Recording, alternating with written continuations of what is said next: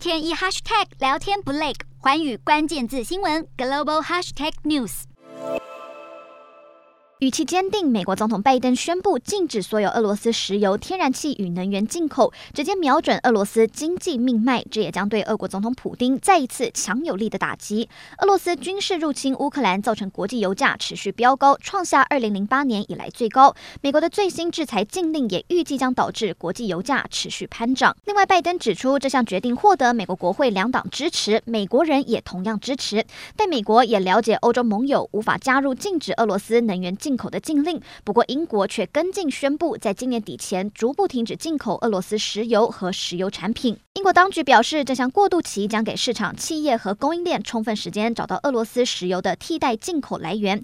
另一方面，欧盟也表示将邀请成员国领导人十号到十一号开会讨论强化防御，减少对俄罗斯的能源依赖，以应对危机和挑战。